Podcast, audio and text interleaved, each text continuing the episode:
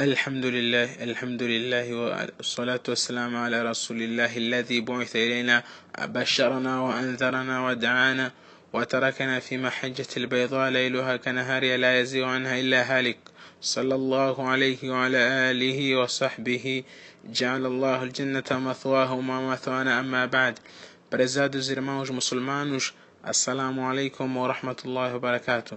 É uma daquelas nossas aulas de. Muhammad ibn Abdullah atinge a puberdade enquanto vivia com seu tio Abu Talib, juntamente com seus primos Ali, Jafar e outros. Muhammad ibn Abdullah era conhecido como um jovem de caráter um jovem de comportamento excepcional. Não havia comportamento como dele nem outros jovens daquela comunidade de Meca. Era um jovem que não tinha se não tinha se metido no consumo de bebidas alcoólicas. Era um jovem que não tinha se metido na fornicação nem tão pouco na adoração daqueles ídolos que haviam. Nenhum dia Muhammad parou em frente dos ídolos pedir, pedir ou suplicar para que eles o beneficiassem ou o livrassem de algum mal. Era um jovem conhecido por ter amanat. Era um jovem que as pessoas sabiam que ele merece ser depositada a confiança nele. As pessoas até guardavam seus bens, seus pertences, seu dinheiro, depositavam seu dinheiro em Muhammad, que posteriormente iam buscar seus valores. Era um jovem de caráter, era um jovem de bons modos. Jamais insultou alguém ou perdeu respeito aos mais velhos, como também não tratou mal os mais novos ou os mais fracos. Muhammad bin Abdullah. Allah subhanahu wa ta'ala preservou-lhe da malícia, preservou-lhe dos comportamentos duvidosos, dos comportamentos malignos, das de tudo aquilo que as pessoas olham como uma baixaria. Prezados irmãos, ele mesmo, o mensageiro de Deus, conta que uma das maneiras que Allah subhanahu wa protegeu-lhe de toda malícia, preservou-lhe de toda malícia, que uma dessas vezes, enquanto ele brincava com outros jovens de Meca, e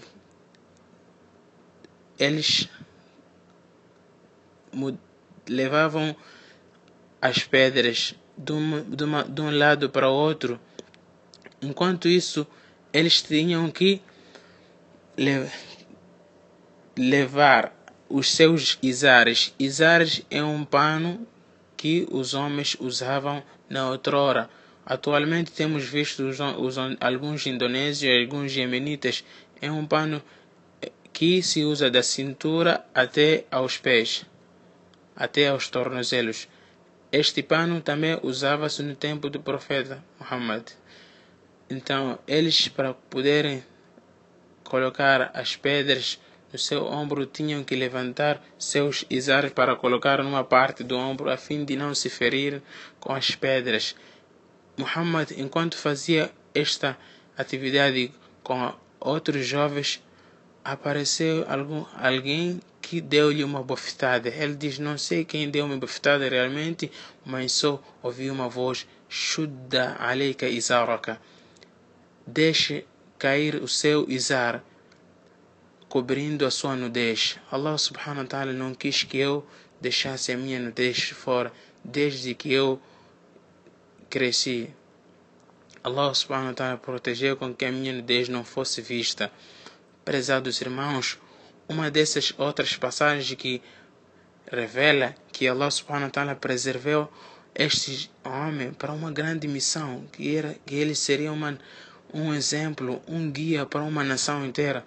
Uma dessas vezes, enquanto ele ia à pastorícia, ia praticar a pastorícia, levava os animais ao pasto, ouviu tom de batuques, onde as pessoas estavam numa festa entretendo-se com os batuques tal. Ele quis ir presenciar este evento, Mas Allah subhanahu wa ta'ala deixou com que, fez com que ele caísse no sono e não acordou senão no dia seguinte com os raios solares, por onde já a festa, aquele evento tinha terminado.